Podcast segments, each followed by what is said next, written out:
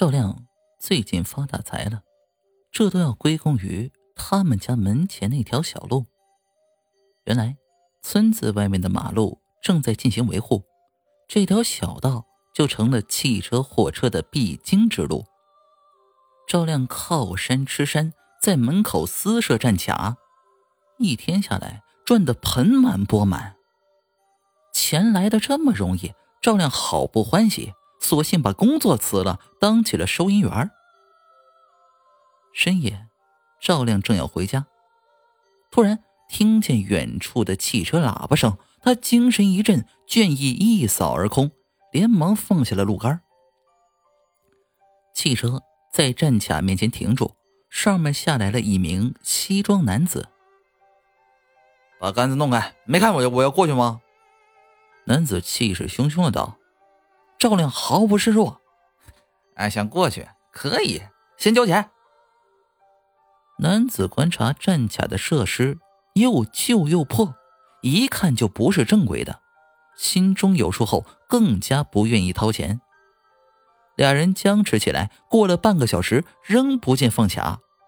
男子忍不住了，向收费站走去，就要自己动手。赵亮也不是吃素的，他上去拉住男子，和对方厮打在一起。尽管对手身强力壮，但赵亮素来性烈如火，只有别人吃亏的时候，哪有自己吃瘪？他不怕疼痛，就是不肯屈服。打斗中。赵亮扯下了男子的金表，这时男子也终于扛不住了，他甩开赵亮，快速回到车上，不甘的吼了一声：“这表算是给你的买命钱，你给我等着！”说着，他驾车跑了。